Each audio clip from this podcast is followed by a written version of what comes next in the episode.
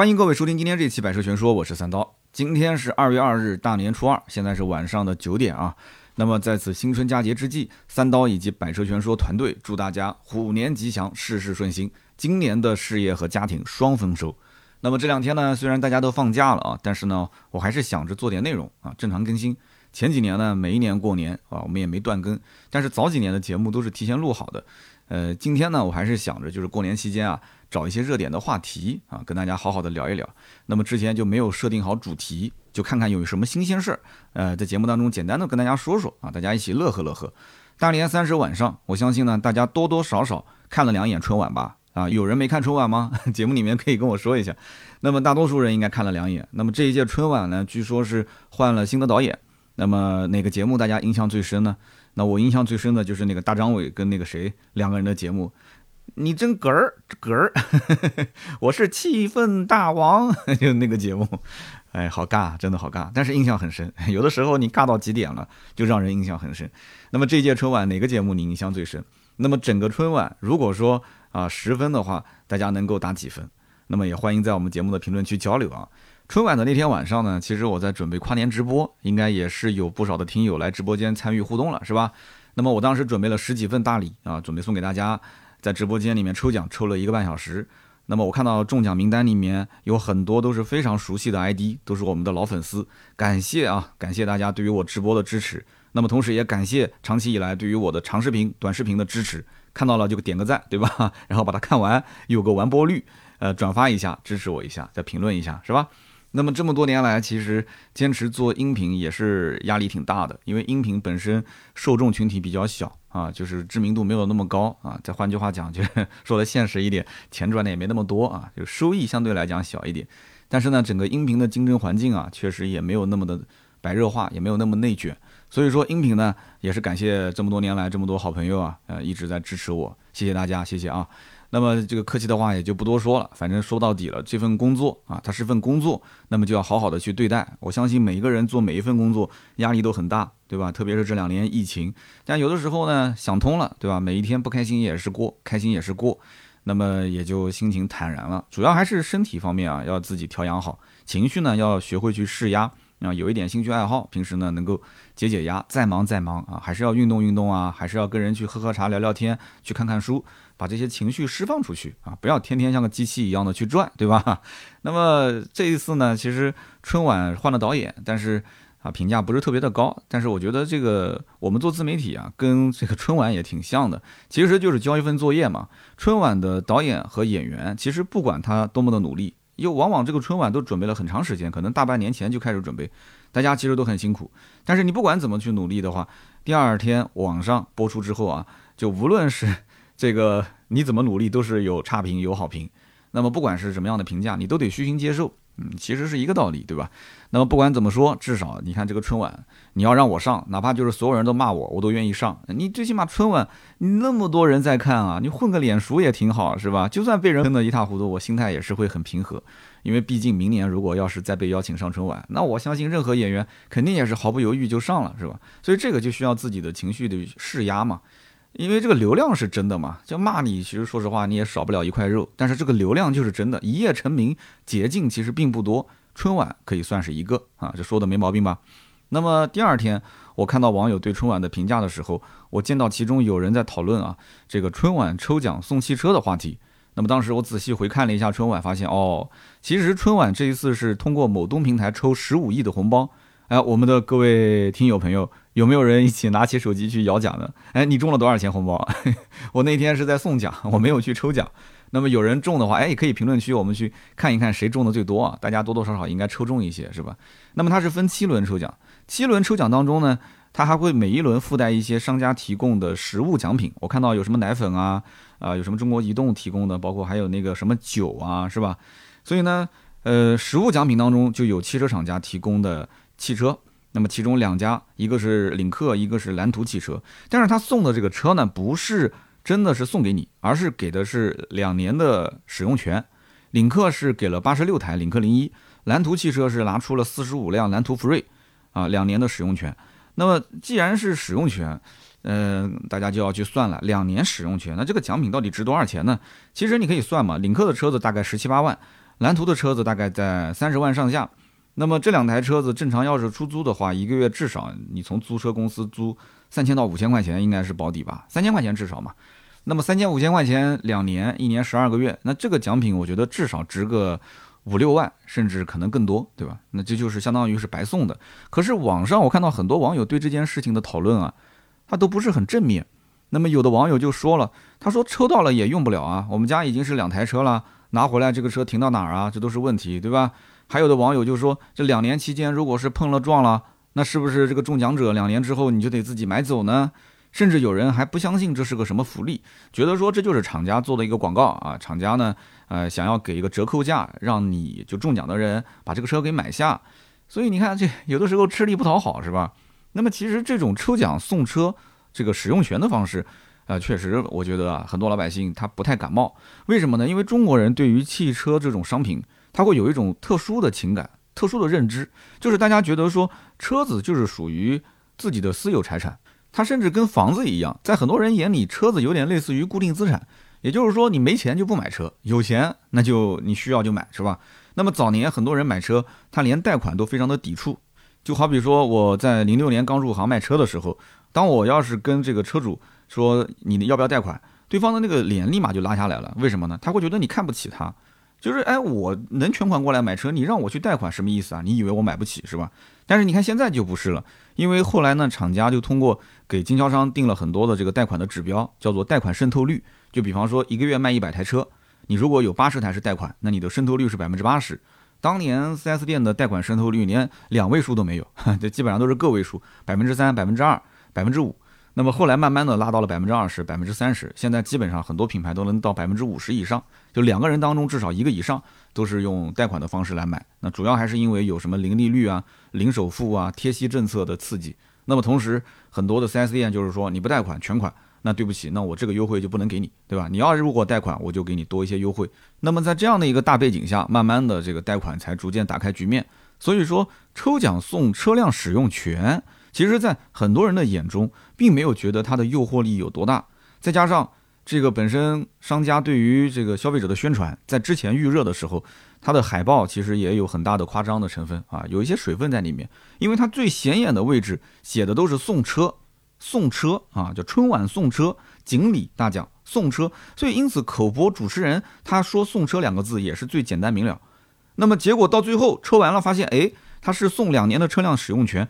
我相信很多人还是比较失望的啊，这个效果呢，应该说会大打的折扣，甚至有的甚至在送车的过程中，他下面还补了一句，说什么啊总价值多少多少几千万几百万的这个车辆，那么很多人理解他就是你是在送车，这个我觉得真不太好，这个就跟当年我觉得是这个叫世界杯的时候，有一个品牌当时说法国队要是夺冠了，他们这个品牌就全部免单，到最后呢，这个品牌是免单了，怎么免呢？就是。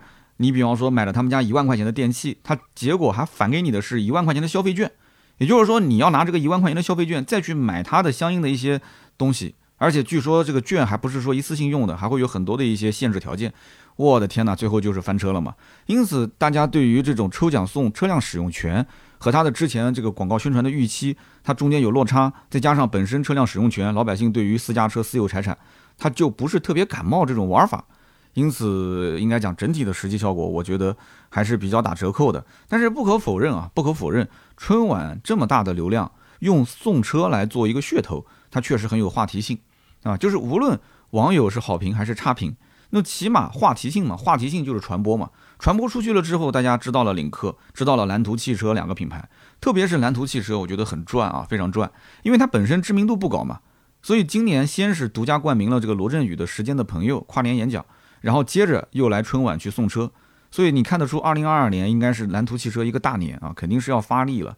那么今年过年也是，南京的这个南图 4S 店给了我一台试驾车，说你可以去试一试。其实我也没想到，因为是放假最后一天问我需不需要用车，然后过年期间大过年的，然后去到了我们南京的这个江北去拿了一台试驾车，这两天在开呢。改天有机会跟大家聊一聊这个车。但是我觉得其实蓝图独家冠名这个时间的朋友啊，老罗罗胖的这个跨年演讲。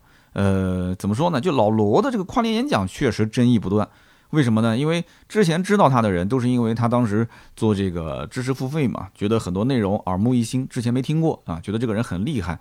然后呢，他是让有知识啊，真正是有才能的人，会说的这一帮人，有思想的，他可以去挺直腰杆赚钱啊。你就做有声内容，然后呢，把有声内容去卖给那些需要去上课、需要去利用碎片时间啊获取知识的，那是 OK 的，这是一门生意嘛。但是骂他的人其实更多，为什么呢？因为大家觉得他是在贩卖焦虑。那么很多大城市生活的年轻人本来焦虑嘛，本来压力就大，那么再一听他的内容就变得更加的焦虑了。那如果是焦虑了怎么办呢？那你就把你辛辛苦苦打工挣来的钱去买他的课，去缓解焦虑，然后再听他的其他的内容又焦虑了，你再去买他的课，所以这样的话你不就循环了吗？所以往往就是一学就会啊，一做就废。但是呢，不管怎么说，老罗做的这个得到的 app 上面呢，应该说这个整个平台啊，它聚集的确实是一些社会精英。因为愿意付费买他课程的人，大多数肯定是社会中坚力量，对吧？他为什么要学习这些知识呢？无非就是想认知上面做一些提升啊。有了认知差，他就可以在他的相关领域里面可以去啊降维打击很多人。所以说，蓝图汽车刚开局的定位就是在三十万以上，那么跟这个得到 app 的平台，它的客户画像正好吻合。所以独家冠名老罗的这个跨年演讲，我是可以理解的。那并不是所有人都需要蓝图这个品牌，因为不是所有人都能花三十万去买一台车，都不会有那么多的人花三十万去买一台电动车，是吧？因此，精准营销肯定是对的。那这一部分人群，首先家里面可能本身他已经有了一辆燃油车，甚至那台燃油车就已经是四五十万了，他再买第二辆车增购，他可能考虑新能源嘛。所以，因此呢，三十万的预算，那么去 PK 的话，那你这个人群一定要精准的去找到他。这个营销我觉得是对的，那么春晚就不一样了。春晚它面对的人群跟这个老罗啊，呃罗胖他的这个得到 app 是完完全全不一样。春晚是属于地毯式的，就是他大年三十的晚上，几乎每一家都是把春节联欢晚会当成是一个 BGM 啊，你可以不看，但是那种噔噔噔噔噔噔噔噔噔噔，然后动不动给您拜年啦，就是那种氛围特别的好。啊，你看其他的就没有这种氛围，你只有看这个有氛围，是吧？所以呢，不管他的节目好不好看，主要就是春晚啊，你看了它就有年味儿，热热闹闹的就挺好的，是吧？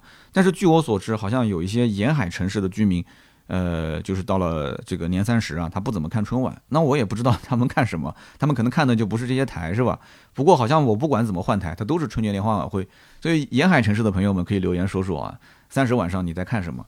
那么这次春晚啊，就是摇一摇抽奖活动，它的流量到底有多大呢？后来我在第二天看了一下网上相关统计啊，说是累计互动量达到了六百九十一亿次，就是大家拿手机上那个 app 上去摇啊，六百九十一亿次的参与，非常夸张啊，六百九十一亿次。那么我们前面提到的罗胖，其实在二零一九年前后，当时也想去春晚去打个广告，想给他的这个得到的 app 做宣传。当时春晚的负责人就告诉他，他说：“如果你的 app 日活没有达到一个亿的话，我建议你就不要来投广告了啊！你就是给我钱，我也不收你这个钱。为什么呢？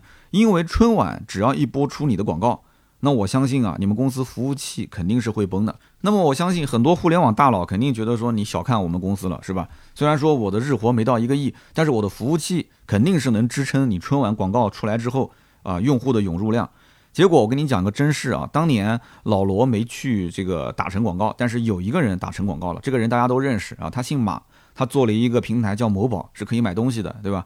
那么在二零一九年当时春晚，他打了一个广告，在之前也是央视的领导跟他讲说，你把你的服务器一定要啊尽量扩容。然后呢，对方也不知道扩多少，说那我在双十一的基础上扩个三倍可以了吧？大家要知道，双十一已经非常夸张了啊，双十一当天的交易量能达到一千多亿，在当年。他在这个基础上，服务器扩容三倍，他肯定觉得说完全是 OK 了，是吧？结果当天啊，春晚广告一打，他整个服务器又崩溃了。有没有二零一九年当时上某宝的啊这一批用户啊？就是春晚春晚之后有没有上过？是不是崩溃了吗？啊，可以问问自己的媳妇儿。那么后来算了一下当时涌入的数据的总量，结果发现这个整个的量级啊，至少啊需要在双十一的这个服务器的基础上再扩容十五倍。才能撑得住当时涌入进来的流量，这什么概念啊？所以说春晚的这个广告效应到底有多强啊？就通过这个小事情，大家应该都见识了，是吧？那么当然了，这么强的广告效应，商家肯定是啊绞尽脑汁想去打个广告，但是这里面它是按秒计算的啊，每一个坑位的价格都非常的贵，特别是那个春晚倒计时十九八七，然后它中间会出现一个噔一个广告。那么就这个广告是最贵的，它里面所有的插入的广告都很贵，都是天价广告费。但是呢，据说今年没有对外公布，就是春晚每一个啊，比方说这个呃露出广告啊、口播广告啊，包括像这个红包啊、实物赞助啊，包括那个天价广告倒计时，他没有说具体费用。一会儿我跟大家说一说往年的费用是多少啊？那么据说今年春晚的多媒体端观看总人数达到了非常夸张的十二点七二亿人。我不知道现在目前地球上有多少人哈，但是。这个应该看春晚的都是懂中文的，是吧？应该是华语人群。那么整个的华语人群应该基本上按照这个数据来讲的话，呃，大部分应该都看了。那么平均的收视率达到了百分之二十一点九三。那么当然了，这个数据的前提是什么？就是我在家里面不管怎么换台，画面几乎都是固定的。就甚至我开车去公司的路上，因为大年三十晚上我不是去公司做直播吗？我打开车里面的收音机。播放的仍然是春晚的内容。那么今年春晚零点报时的冠名广告是谁？是一个卖酒的啊，叫什么梦之男。那么这个卖酒的广告，呃，就是春晚广告的这个绝对 C 位啊啊，黄金点。这个黄金点位是最贵的时间点。它虽然没公布，但是我跟大家说啊，二零一一年当时春晚的倒计时的广告是被美的集团拿下来的。美的集团当时拍下这个广告的价位是多少钱呢？五千二百零一万。也就是说，每一秒钟的广告费是五百二十万，滴答，五百二十万没了，滴答，五百二十万没有了，因为一共倒计时十秒钟嘛。那么，同样是在二零零五年，美的也曾经拿下过春晚倒计时广告，当时中标的价格是多少钱呢？六百八十万。也就是说，零五年到一一年六年的时间，这个价格翻了多少倍呢？翻了八倍。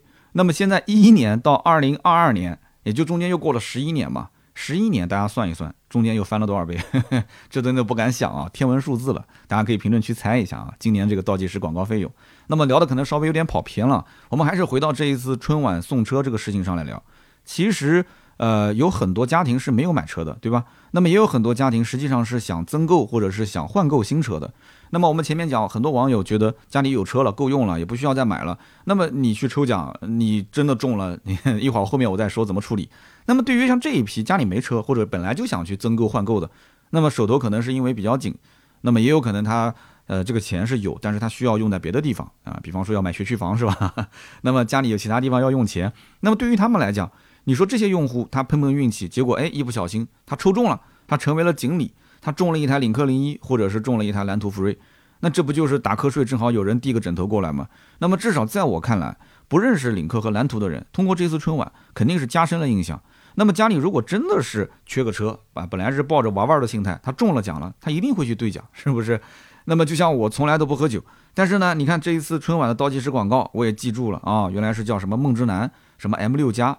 那以后桌子上面如果放了一瓶这个酒。我我虽然不喝，但是我一想，这是春晚当时广告上倒计时的那个投放，那我觉得这个酒肯定不便宜。那么实际上这个酒好像是不便宜，因为为什么呢？因为春晚的广告费在这里面啊，是不是？所以因此，如果说运气爆棚抽中了一台这个车，对吧？那么大家呢，呃，怎么去操作？其实后期的操作方式很简单啊，就是今天呢，我们简单聊聊嘛。那么以后如果万一有人再看到类似这样的一个什么抽奖送车辆使用权，基本上都是这样一个操作方式。怎么去操作呢？就是说哪个平台抽的奖，比方说是某东，那么你中了奖，其实在这个平台啊，你的账号后台里面就会有一张券，这个券呢就是一个抵用券。然后呢，你搜到了领克或者是蓝图的旗舰店，你点进去，你首页上就能看到上面有一个什么春晚送车活动。然后点进去之后呢，它会让你去去拍一个链接，就跟在某东上面买东西一样的。然后你点开这个链接下单的时候呢，抵用券一抵完，你的真正需要支付的费用是多少钱呢？那就是零点零一元，也就是说让你去付一分钱定金。那么为什么要去付这个一分钱的定金呢？因为你在支付的过程当中啊，需要填写很多你的个人信息，你的姓名啊、城市啊、地址啊，以及他需要得到的一些相关的东西。你填完之后呢，客服那边就能看到了。那么你剩下来的时间就是去等客服给你打电话，然后跟你联系。但是呢，我看了一下这个领克跟蓝图两个在某东上的旗舰店啊，他们两个人的这个支付方式啊还不太一样。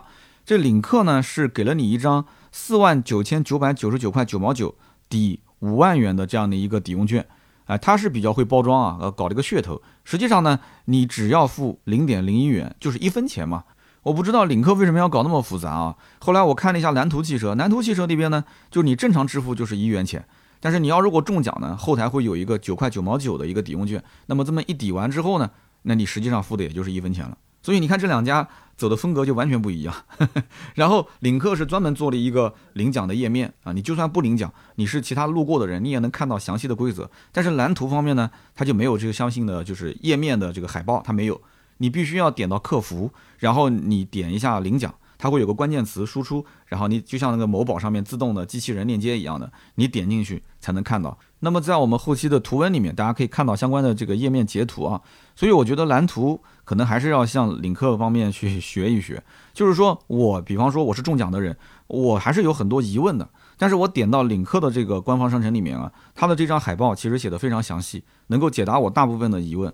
但是呢，我如果点到这个某东的蓝图旗舰店里面，我就会发现啊，它没有相应的一些提示，还需要我去找客服，客服呢也没有人在线，只能是通过自动回复。但是自动回复里面相关的内容还是比较有限的，所以这一点呢，我觉得也是两个企业的文化之间啊有点差别。那蓝图毕竟是个新公司啊，后期可能还是要多多在这方面啊帮用户去多想一想，站在用户的角度去做一些让大家省事省时间的事情。那么还有一点就是，蓝图福瑞这个车子它是一个增程式的，也就是可以加油可以加电。而领克零一它本身是个汽油车，这两家品牌虽然说都是送你两年使用权，但它不会送汽油给你啊，你自己用车你自己加油嘛。但是蓝图福瑞这边因为它还可以充电，所以他还特意解释了这么一句话，叫做两年之内的电费啊是官方赠送给你的。那我相信这个电费应该是有一个额度的上限啊。大概你一年，比方说跑个三万公里吧，对吧？那三万公里折算成电费的话，大概要充多少电？应该多数是给你一个充电上限啊。但是对外宣传就是说两年的电费是送的。那么还有保险啊、保养的费用，这些呢都是算厂家的。那么这个呢是不需要这个用户自己来支付的啊。那么领克那边呢，它海报里面没有讲，就是这个保险跟保养的费用算谁的？但是我估计啊，应该多数还是算厂家的。你都已经让别人中奖把车开走了，你还让他自己买保险，自己去做保养？这个有点说不过去了，因为做保养这件事情，我自己的车我才做，对不对？那你给我开的这种中奖的车，谁去做保养呢？但是保险如果不买齐的话，这个很危险的。如果说商家不买保险，那么中奖的人说，那我也不买保险，我就买个交强险，我反正老司机。你结果你跟他扯皮，你也扯不了。你说这是你中奖的车，我们不能强制说要求你买全险。所以保险大概率啊，它应该是通过这种租赁公司把车子牌照提前上好，那么商家给你把保险跟保养全部弄好，交到你手上。啊，应该是这么个概念。所以说，如果要是抽奖中了，比方说领克零一的话，那没办法，那你只能说是加油开。但是如果中了蓝图福瑞，呃，如果你要是短途来开的话，其实你平时用电，那还真的是省不少钱，对吧？那么这种只有使用权的车辆，一般呢，其实就是厂家提前找好租赁公司啊，把这个车子牌照上好，那么直接拖车呢，拖到中奖用户所在的城市。那么当时领克的海报里面还解释了这么一句话，叫做“车辆是浙 B 牌照，呃，颜色是随机的，不接受更换颜色。”这个是什么原因呢？就是因为他们是统一啊，找租赁公司已经把这个车子牌照上好了，就在这个活动开启之前就已经把这个牌上好，然后抽奖活动进行完之后，大家过来领奖，那么相应的把这个牌照号跟中奖的这个相应的用户身份证啊，就这么一匹配，那么这个车就不能再换了。那么蓝图呢，其实送的车子颜色也是统一的。那么甚至这个车啊，它两侧的车门上面还贴了一个二零二二春晚锦鲤车，因为中奖就是锦鲤嘛，对吧？非常幸运。然后这个字的旁边还有一只黄色的卡通老虎头像。那么图片也是在我们的图文里面啊。就是我当时在想一个问题啊，我不知道这个贴纸它允不允许车主撕掉。那么如果说不允许车主撕掉的话，啊，你比方说有的时候在某一个城市里面开演唱会，他会通过一些第三方平台，那么找一些车主，你可以把车开过去。他送你一张，或者是送你两张演唱会的门票，但是呢，你需要在你的车上贴这个演唱会的广告，贴两个月还是三个月？你中间不能撕，每个星期要拍照片，呃，在某个固定的时间点，然后拍给他看，对吧？那就是帮他做宣传，他送你一张票嘛，对不对？那么这种你能不能撕？如果是不能撕的话，那么这台车子你开在路上，那是不是人人都对你刮目相看啊？你开玩笑，你是从十几亿人里面，对吧？抽中了一台车的大宝贝啊，你太幸运了，是不是？那么周围的亲朋好友一看到你这台车，一看，我的天呐，二零二二年的锦鲤，那大家肯定过来贺喜。但是贺喜的同时，你中了这么大的奖，那你不请个客吃个饭嘛，对吧？那讲起来这几十万的车呢，开玩笑。那么大家要一起沾沾喜气。所以我估计真正中奖的朋友，肯定还是希望低调处理啊，车身上呢不要有任何的贴纸，尽量没有。车牌这个事情没办法，因为他，你比方说你上海的用户，对吧？他这个是浙 B 的牌照。那你就是外地牌，你外地牌你怎么办呢？你你上海用户中奖，你还要去不领奖吗？你不管是领奖领的是领克零一也好，还是南图福瑞也好，那都是外地牌，那你只能在上海本地开嘛。但这种情况毕竟是少数，对吧？那么有人可能要问了，说那如果抽中的本人他不想要这个奖品，那可不可以把这个机会有偿转让给其他的人？啊，上到那个某鱼平台上去把它给转卖啊？当然不行啊，对吧？肯定是不行的。他在这个权益的兑换流程里面说的非常清楚，就是车辆只限中奖者本人使用。但是呢，在一种情况下，它也是可以转让的。什么情况呢？就是如果说中奖者本人他不符合国家法规对于驾驶员的要求，他也允许你转让一次，因为你肯定是在某东平台的账号嘛，这个账号背后肯定是有你的相关的手机号的，他只认你这个号码。那么你是用哪个名字注册的，就是谁。但是你如果说，哎，你没有驾照，对吧？或者说你驾照被吊销了，或者有些老爷子，对吧？老奶奶他们的这个年龄比较大，他考不了驾照了，但他中奖了，这怎么办？那你可以给啊转让这个直系亲属。什么叫直系亲属呢？就是父母、子女、配偶啊。那么你怎么转让呢？你需要提供结婚证啊，或者是户口本来做相应的这个证明材料。那么这个规定呢，其实本质上来讲，就是厂家其实是希望把这个。风险啊降到最低啊，他想规避一下风险，为什么呢？因为你想这台车子毕竟所有权还在厂家，你只有使用权。如果车辆到你的手上，你有偿转让给别人了，你记住啊，是有偿转让给别人了。那么今后出了相应的事故的话，你们俩之间对不对？这里面很扯皮的，那是有一个追诉责任的问题，是不是？哪怕你无偿转让，你说这车子我拿到手了，我随便给家里面哪个亲戚开啊，我也不是很爱惜这个车，谁要用谁就用。那将来如果是出问题的话，他中间跟你签的这个协议啊，他相关的这个。规定肯定是主要责任人肯定是你，或者说是全责就是你。那当然了，有人可能不愿意用这种中奖得来的车，他就是怕说将来万一要是出了事故啊啊，是不是要把这个车给买下？那我本身呢，可能我想买的是其他的车子。那么关于这个事故车，两年以后你这个车子正常你就用两年嘛，你不是要还给他吗？那么很多人就纠结这两年以后到底出了什么样的事故，就是车辆破损到什么程度，这个到时候你不让我退，你要让我把这车买下。那么正常，如果没有任何问题，你肯定是无条件的，你要允许我还车嘛，对吧？那么我查了一下，也没有相应的这个具体细则。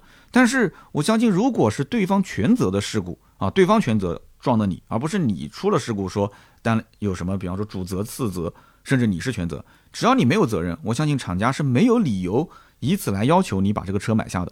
而且对方全责，正常是走对方保险，车辆能修的话，就用对方的保险钱正常修不就行了嘛？那么如果车辆报废的话，那么一样保险公司正常给你做报废处理嘛？这个钱还是赔给这个车辆所有所有人所有的那个公司，跟你也没有什么关系，这跟你没责任的嘛。但是如果说这个车子就是自己给撞了，对吧？你是全责的事故，那对不起，你你多多少少还是要有一些相应的这个费用支出的。那有人讲说，我一分钱都没给。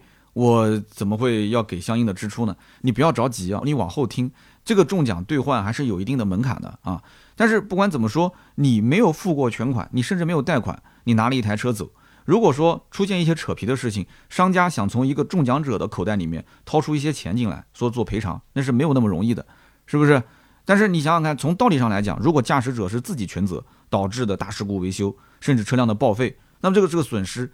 你多少是得承担吧？你不管怎么讲，对不对？你甚至把它买下来，你都是有这个责任的，是不是？那么可能有些人讲说，如果这么麻烦的话，那我就不兑换了。哎，不兑换也可以啊，你可以完全忽略这个事情，那么这个权益就自动取消了。还有一种呢，就是你可能觉得过年期间啊，你不想去忙这个事情，你想等过完年之后再去兑换，但是一转眼忘了，你忘了，那你你就没办法。他二月十四号截止。结果呢？二月七号还是八号一上班，结果一忙忙一个周末回来，你发现已经过了十四号了，对吧？那这个就是幸福的烦恼了啊。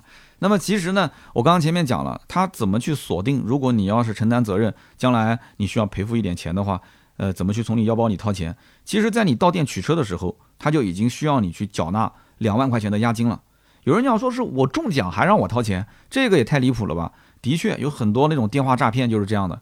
说，哎呀，你中奖中了一百万还是五十万啊？但是你要先打给我八千八百八十八，那这个钱呢，我将来再返给你。但是这个中奖是没办法的，这个确实啊，呃，在这个领克的旗舰店里面，我看到海报里面是明确提出，就是说你要如果去到店取车，你得签个协议，同时你需要缴纳两万元押金。这个两万元的押金是两年之后如果没有特殊情况的话，全额退回。记住了啊，这个钱是你在使用期间内不退还的，是一直在他账上的，两年之后才退给你。那么毫无疑问，什么叫特殊情况？我刚刚前面讲的那种，就是如果说车主你本人是全责事故，车辆的一些，比方说大梁啊、啊气囊啊，甚至包括这种什么什么这个发动机啊报废啊，就当然了，发动机报废基本上全车就报废了。那这种情况下，那么这两万块钱还可能不够啊，就到时候你愿意赔就赔，不愿意赔打官司，法院判啊，强制执行。所以这种事情呢，说白了，其实厂家风险也是挺大的。但是你回头看一看，它后面真正签署相关协议的公司，它不仅仅是领克的这个相关公司，或者是蓝图的公司，它还会有一个第三方公司。所以毫无疑问，特殊情况这个事情是无法去把握的，但是可以把它先提前在合同里面、协议里面给它先规划规划，是吧？所以这个应该讲车辆使用权的领奖门槛还是比较高的啊，两万块钱，你说让有些这个老百姓随随便便的，他有的时候不一定能掏得出来。所以不是说你空手插个兜，你就到店里面晃一晃就把这个车给开走了啊，不是这么个概念，有一定的门槛，带两万块钱去。那么这种活动呢，其实对于厂家来讲，他肯定是希望把风险是降到最小，甚至把这个麻烦的事情呢打包给第三方来做。所以你看，领克在当时这个海报里面也写得很清楚，就是说中奖者到店跟领克汽车销售有限公司，还有一家叫浙江智慧普华融资租赁有限公司签订相关协议。所以说，大概率啊，中奖者拿到的那台车行驶证上的名字就是浙江智慧普华融资租赁有限公司。大家如果以后去试驾随便什么品牌的车，你去在它的这个扶手箱里面，你看那个行驶证的名字，很多的这个行驶证的名字都是什么什么什么融资租赁有限公司，而不是这家 4S 店的公司名。它其实就是把这些车辆委托第三方的融资租赁公司，让他们来进行一个融资租赁。这样的话，它可以付出非常小的成本。啊，动用非常少的这个现金流去把这些车子拿过来做试驾，到了时间点把这批车退掉，对不对？其实它也相当于是我在试用嘛，试用完之后退还给你，中间就相当于是个租赁的费用嘛。那这个费用还可以去这个财务用来去抵扣一些税费啊，也非常好。当然了，对于用户来讲，是谁的这个行驶证的名字其实并不重要，但是协议里面的内容，我觉得对于用户来讲，中奖用户啊一定是要看清楚的，因为毕竟啊，你们双方之间不是买卖的关系。因为你们俩的这个合同或者说是协议，因为涉及到两年之后，你还要再把这个车辆返还给他，那么这个中奖者返还给他，到底有哪些限制的条件？你在这个合同里面一定一定要看清楚啊，按什么标准返还，这一点是尤为重要的。那么如果说在我们的听友里面真的有人中奖的话啊，你身边如果有律师的朋友，你一定要把这份合同啊让律师去看一下。如果说你身边没有律师朋友的话，你也可以联系我，你联系盾牌。啊，我可以免费给你提供这个律师朋友的相关资源，让他来帮你去核实一下，这里面有没有一些相关的套路啊？两年之后啊，是不是有一些什么小刮擦啊，或者是怎么样？这样的话，你还是要把车子给买下啊，以免是有什么不必要的纠纷，好吧？那么我相信呢，应该没有多少人会放弃这种车辆使用权，因为毕竟啊，这个也价值好几万块钱。那么就算家里面有两台车的用户，他哪怕是卖掉一台旧车，然后用这个中奖的新车开个两年。它也是划算的嘛。等我两年开完之后把车还掉，我手头上的这个卖掉旧车的钱，不是可以再买一辆新车吗？是不是？我还可以买两年之后的新车，多好，是不是？那么，除非是什么情况？就是这家人啊，他最近两年刚刚好是连续买了两台甚至三台新车，然后呢又中奖中了一台新车，他实在是开不过来了。哎呦，真的是幸福的烦恼啊！但是我确定这种情况毕竟是少数，而且即使是这种情况，他依然会去兑奖，他肯定去兑奖啊。就是有白捡的这个这个便宜不捡嘛，对吧？白薅的羊毛不薅嘛。那这个具体你车子兑奖兑回来之后，嗯，你怎么用那是你的事情了。那当然了，还有一种呢，就是讨彩头。二零二二年，你想想看，十几亿人里面，结果你中了，才一共是四十几个名额，八十几个名额，中了你一个，这是二零二二年开门红啊，相当好的一个彩头。你所以从风水上来讲，你怎么着都不可能随便的去放弃。你说中了奖放弃，那这个呢是不吉利的啊。所以咬着牙也得去兑换。所以你看，这个有的时候说到这里呢，我就有点伤心，因为我这个人呢，一辈子运气就不怎么好，对吧？前段时间就是大家知道，我去年买那个雅迪的电动车，花了三千多。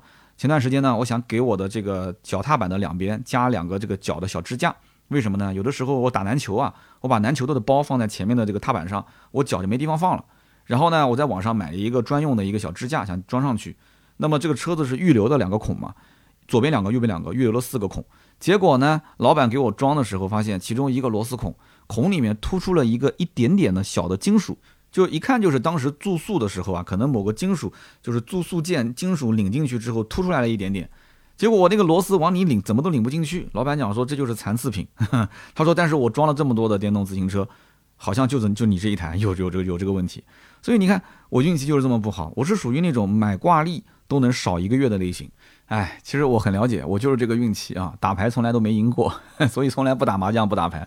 那么因此呢，我也是养成了这种啊不太喜欢走捷径的一个性格啊，不太喜欢去赌，我比较喜欢苟着，然后呢就所以一直比较稳啊，稳如狗。所以以上呢就是关于今天这一期春晚抽奖送车的所有内容，跟大家呢春节期间在线上聊聊天唠唠嗑，对吧？你也可以认为是水了这么一期，但是还是有一些知识跟干货的啊。最起码你知道将来你如果中奖中了这个车辆使用权，整个的流程还是非常清晰的。那么也是感谢大家的收听和陪伴，再次祝大家新年快乐，阖家安康。那么春节期间呢，我们有两期节目，今天这一期是周三的。那么周六的那一期节目呢，非常有意思啊！我将会推荐几部关于车的小电影啊，注意啊，不是那种在院线上映的大电影，是那种大概六分钟到二十分钟的小电影，非常不错。还有一些这个跟车相关的电视剧呢，我们下期节目也跟大家一起推荐推荐啊。最近我看的一些刷的一些非常好玩的剧。那么过年期间，我相信很多人在家里面肯定都是啊躺着是刷刷剧，对吧？那么下期节目。呃，听完之后你就有剧了啊，你就不会剧荒了。那么今天这期呢就到这里。那么下面是关于上期节目的留言互动。那么上期节目呢，我们聊的是特斯拉起诉网红啊，聊了关于 AEB 这个功能对于车主有多大的用处啊，买车的时候需不需要考虑这个 AEB？那么我看到有一位叫做 VANWRLD12，他说，其实网红的根本目的是在于博取流量，而不是反映或者是传播事实。啊，迎合大众口味或者是情绪，才是获取流量的捷径之一，爽才是第一要务。这句话其实讲得非常好啊！之前我在很多的一些这种自媒体的培训教材啊、培训的一些视频文案里面都看到过。但是本质上来讲，我知道网线那一头网友想要什么样的内容，我真的非常知道，我心里很清楚。但是呢，我真做不到啊！我真做不到，我自己内心抵触和排斥。你让我去做这个内容，长期去做，甚至把它当成是一辈子的事业，我真的做不了。所以呢，我到底能火到什么程度？其实我心里很清楚啊，就是我能到现在这个程度，已经远远超出我的预期了。那么具体能火多久，这个我就不知道了，只能看在座的各位了啊。那么如果说将来什么流量也没有了，对吧？没人点播了，没人评论了，没人点赞了，那么逐渐逐渐的，我们就让这个团队啊，就各自啊，就是可以去创业，或者是到别的公司去了。那我就保持一个喜马拉雅的音频啊，没事跟大家聊聊天，我就回到我们的销售平台去卖卖车。反正是动嘴皮子的，对吧？卖车也可以卖一辈子呢，慌什么呢？是吧？无非收入多收入少的问题，还是有退路的。有的时候你没有退路，其实反而能够啊去拼命的厮杀。但是往往一想，你有了很多的退路，人呢就怕失去手头得到的这些东西，就不太敢去完全颠覆式的去创新，把以前的东西全部给抛弃掉，再去做一个新的东西。而且这么多年了，确实有些东西它跟钱无关，它跟一些涉及到情感上的。这些是有关系的，就你说不清道不明嘛，所以因此呢，呃，我觉得这句话让我的感慨还是比较深的啊。网红的根本目的是在于博取流量，而不是反映或传播事实啊，要迎合大众口味和情绪。那么下一位听友叫做刺猬 Q9X，这是我们的老朋友了。他说关于主动安全，包括这个 AEB 的测试，他说我呢就是负责行车安全工作的，平时呢也兼职做这个设备测试。啊，而且是因为是铁路这个相关的系统，情况是比较特殊的，所以相当于是甲方乙方我全都做过。那么总结一下，就是三刀这期节目说的太过于官方的立场了。我不是说你被充值了还是怎样，而是我觉得你这个话说的是太正确了，正确到几乎是没有什么用。因为是什么呢？鸡同鸭讲。那么后面他也是大段大段的留言，留了大概有五六段吧，大家可以去看一下。他说了一些生活中的案例啊，这个叫刺猬 Q 九 X，也是我们老听友。其实我觉得你说的也对，为什么呢？因为你是在做这种安全相关设备测试的专业人员，所以因此呢，我说的这些内容对于你来讲太小儿科了。那么你在看我或者听我的内容的过程当中啊，对你来讲启发意义不大。但是你要知道，很多人连什么叫 ESP 都不知道，对不对？很多人他在买车的过程中，可能他知道，但是他没有去重视。那么这一期节目如果对那一部分人他有所启发啊，有用的话，我觉得意义就达到了。所以呢。就像这个呃川菜也好，杭帮菜也好，还是怎样，它不是说所有的人都适合他的胃口啊。但是呢，一年本身一两百期节目，每一期节目你都要保证所有人都觉得 OK。那我又不是人民币，不可能人人喜欢，是吧？但是刺猬像这种老老听友啊，他说出一些自己的想法，花那么多的时间在手机上打字，还是非常非常感谢的啊。也是欢迎大家多多留言。好，那么我们最后一位听友，他的问题非常有意思啊，他的名字叫坦言零七七啊，也是个老听友。他说：“三刀，我是一个准爸爸，这一次过年回家，提前知道了老婆肚子里的宝宝是女儿。那么这两天呢，忽然就很焦虑。以前作为一个直男，从来没想过当前社会女性面对的诸如婚姻啊、职场上的压力和不公。但是现在我脑子里面一直在想，以后我的女儿万一要是遇到这些问题，那该怎么办？”他说：“我听百车全说好几年了，从我单身一直听到现在快做爸爸，感觉三刀是一个老朋友啊，很亲切。那么刀哥家应该也是个女儿是吧？对我们家是个女儿。他说如果有机会，能不能出一期节目聊一聊这个育儿经，分享一下这个人生经历？那还等什么以后呢？今天节目既然是最后一个问题，对吧？最后一条留言，我们就简单的聊聊呗。我们家也是个女儿，但是我们家已经十岁了啊，你们家这个是还没出生。”还没出生，你现在就开始考虑说将来她面对什么婚姻啊、职场的压力和不公，所以你看，你可能平时就是一个呃考虑事情比较长远的一个人，但是人无远虑必有近忧，对吧？我觉得你有点太悲观了。孩子长大之后，他绝对是由不得你的。这个我说一句半开玩笑的话啊，将来你说是个婚姻的问题，他结不结婚你知道吗？这孩子还没出生呢，他说不定是个不婚族呢。他就算结了婚了，他万一是个丁克呢，他就不愿意生啊。而且他将来是跟男的结婚还是跟女的结婚，这也说不定的事情啊，对不对？那么职场上就是更复杂了嘛。你知道他将来进什么职场啊？是进那种什么公务员事业编，是在高校当老师，还是说自己在这个职场上当个小文员，还是说自己将来有更大的野心去当老板？那你想的东西太多了。我觉得女孩子啊，很多人都说是富养，富养主要是两个层面的。那第一个肯定是物质层面上富养，对不对？那你既然知道你们家宝宝是个女孩了嘛？那么肯定是你要做好一定的心理准备，对吧？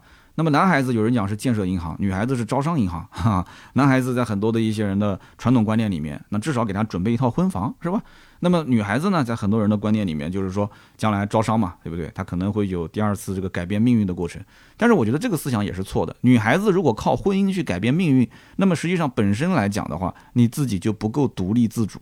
那么你靠对方改变了你的命运，那么你的命运将来一定是掌握在对方手里面，这个应该话没什么毛病的吧？那么这里面我觉得第一个层面就是物质方面，就是让这个女孩子觉得说，那么这个社会上很多的一些啊，就是物质条件上的东西啊，我不需要男方可以提供给我啊，我自己其实就完全是 OK 的。这里面的自己是两个层面，第一个，这孩子将来确实很有能力，最起码自己吃喝穿不愁，没问题是吧？但他如果想过得更好。那么父母稍微支援一点，这个我们在很多电视剧、电影里面也能看到。这个你作为他的亲生父母，你不能说他想条件更好一点的东西，那么适当的满足他一点点，我觉得正常你有条件的父母还是愿意的。那么这个呢，就是从物质层面上来讲，那我也不说那么多大道理，说啊，我们就让孩子要刻苦去学习，将来是自己赚每一分钱，父母一点都不资助他，那不可能的事情啊！自己家里面就这一个孩子，是不是？就像有人问我说，说三刀，你准备给孩子留多少套房，留多少辆车？这个东西你问我，我怎么回答你呢？那从我的本质上来讲，我的所有东西将来入土了，不都是他的吗？那只不过是什么时间给而已，不就这么一个概念吗？呃，什么时间给而已。但是如果说在某一个不太好的时间点上，我给了他非常多的财富，那么他无法去驾驭它，他肯定会出问题的。所以从小给他树立的，我觉得三观是一定要很正的。他的从读书嘛，我不讲读书，就是让他去开阔眼界，包括带他出去转一转。对吧？现在因为疫情，如果不是疫情的话，我们每一年其实寒暑假还是会带他出去多看一看外面的世界，多接触接触外面的一些陌生人，让他有胆量、有见识，对吧？有主见。其实这就是他真正的一个看不见的铠甲。他接触的人多了之后，他自然而然在很多的事情当中，他可以去判断对方是好人还是坏人，对不对？他吃一些小亏，他将来就不会去吃大亏。如果说你天天护着他，护着他，护着他，护到最后，他一直觉得说，哎，我的生活环境是非常非常的这个平平安安的，没有任何的风险，因为风险都给你规避掉了。当有一天你撒开了手，让他出去啊，迫不得已，就是你完全没办法去阻止他一个人面对这个社会，那将来我觉得可能稍微有点牛鬼蛇神，就像当年郭德纲讲的，对吧？别人瞪你一眼，这孩子可能就被气死了。所以因此，这个铠甲一定是穿在他自己身上的，是他自己，可能他的肉身他本身就是个铠甲。所以我觉得家长就是孩子的 又又又说车了啊，就孩子的主动安全系统，他自己相当于相当于是被动安全系统，他自己身上如果有气囊，气囊比较多，那么万一受到伤害的话，他自己可以去缓解一下。但是我们这些家长作为主动安全系统啊，作为一个帮他前期就像一个拐杖一样去探路的，我只能是告诉你前面这里有坑。那至于说我提醒你有坑了，你也知道他前面是个坑，你还要往里面跳，那。只要摔不死，你跌就跌呗，对吧？你跌的头破血流，最多你吃个苦，你下次就知道了。但是如果说我拉着你，这里有坑你不能走，那边我拉着你也不能走，那么我们知道，你说这个主动安全系统介入过于频繁，那么作为驾驶员是不是很抵触啊？那么一旦要他频繁的抵触、抵触、抵触，他可能把你就给关了，那把你这套系统关了，彻底不听你的了。那你说作为父母来讲的话，你天天反复唠叨、反复唠叨，那有什么用呢？所以我很担心这一位叫坦爷的听友啊，你现在孩子没出生，你就已经是开始非常忧虑将来他的什么女性面对婚姻、面对职场这些压力。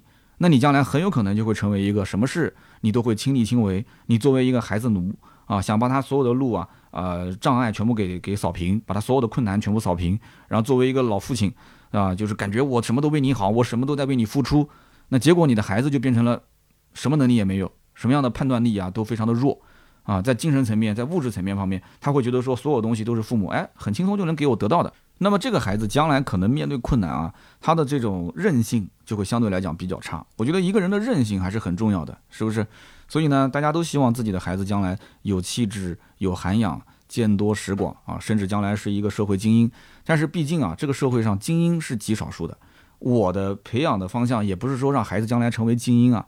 我只能说是祈祷将来有一天他运气比较好。你看很多人达成一定的成就，我觉得他主要还是靠运气，他的实力基本上只能占到三分吧。我觉得三分到四分啊，可能五分、六分甚至到七分靠的都是运气。那你要有一点点自己的特长，对吧？那么你的性格、你的情商各方面都是很关键的一个点。所以这个孩子，我觉得只要比正常人啊稍微优秀一点点，那你已经是在教育方面非常成功了。如果他就是一个正常人，是个普通人，那么我觉得也不要灰心，那就过一个很普通的生活，那就 OK 了嘛。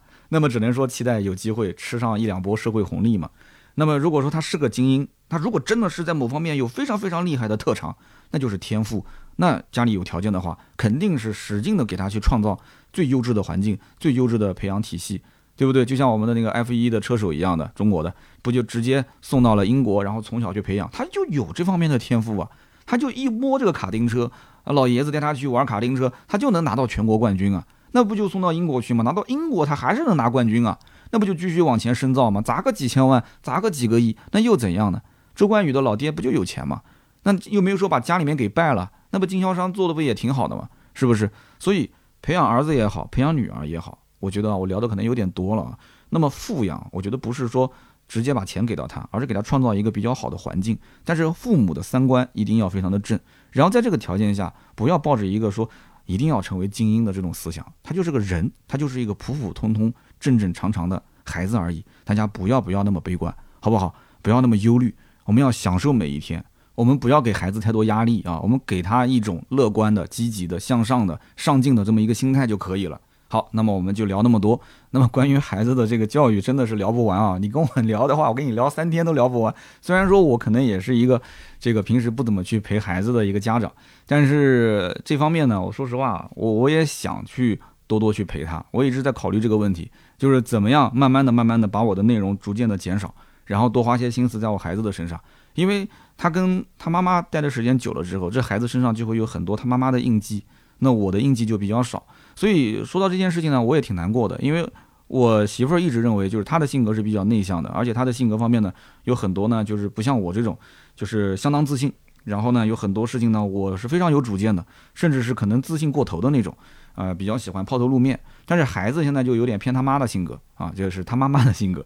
那么因此呢，他希望我多带他，多陪他，希望我把视频，甚至我媳妇儿跟我提过非常多次，就是你不要拍视频了，长视频不要拍，短视频不要拍，所有的视频都不要拍。啊，然后你就只做一个喜马拉雅的音频节目，不要你挣那么多的钱啊，当然也没挣多少钱啊，就是不要你去挣那么多的钱，你只要做个音频节目，对吧？团队里面不是还有人在做吗？让他们去写图文呗，让他们去拍视频不就行了吗？对不对？有这么一个小公司，这么个运转，实在你挣不到钱了，回来呗，对不对？你回来你就卖卖车，你当年卖车收入也不低啊，那么不就这样子过日子？你主要把时间腾出来去陪孩子嘛。但是我跟我身边很多很多创业的朋友聊天，他们遇到的情况都跟我一样。啊，就是身边的媳妇儿都说啊，不要你去赚这些钱，呃，你回来陪孩子，啊，你把你的生意啊什么给他去打理，给谁去打理？你把你的生意啊，啊不行就转手把公司给卖了，你就回来呗，你这一辈子钱都够花了嘛。那很多那些做大公司的确实啊，他公司一卖可能就是账上几个亿，啊，他就不用去考虑那么多的天天的这个什么甲方乙方的关系啊这些，那这一辈子都够花了。但是有的时候你创业的过程，它其实是像打游戏打怪的过程是一样的，对不对？它就是一个不停的激励自己，然后呢发现了新的认知，然后用这个新的认知再去实践，实践的过程当中又发现了一些新的东西，它就是一种不停的刺激的过程。那就像大家去刷小视频或者是打游戏一样，它不也是在每隔几个时间点就给你刺激一下，对吧？然后你像玩吃鸡，咔一枪爆头，哇，特别爽，继续打。然后玩这个王者荣耀啊，这一局我的天呐，逆风翻盘很爽，再来一把。这一局输了不爽，再来一把。它不就是一个不停刺激的过程？创业你想，它是真人游戏啊，真人游戏也很爽啊，极度的爽啊。所以在这个过程当中，你说让让我立马停止不去前进，这也很难。所以它这个有的时候啊，真的是不能两全。那么只能是相对平衡啊，相对平衡。那么就聊那么多吧。你看今天从孩子教育，甚至到工作啊，这个事业方面，都跟大家进行了一些分享啊。说的不一定对，那么也希望大家呢，听完到这个时间点了啊，也可以在我们的节目下方多多去交流啊，教育孩子啊，包括工作啊、创业啊，都可以聊聊。那么可能聊到这里，大家都忘了今天聊的主题是什么了。今天聊的主题就是春晚抽奖送了一百三十一台车。啊，蓝图的 Free，包括领克的零一，聊的是这个。好的，那么今天这期节目呢就到这里。春节还有一期啊，是在周六，大家呢也可以在周六的下午或者是晚上啊准时来收听。那么去推荐推荐几部好看的小电影啊，小的电视剧跟车相关的。那么今天就聊到这里，我们周六见，拜拜。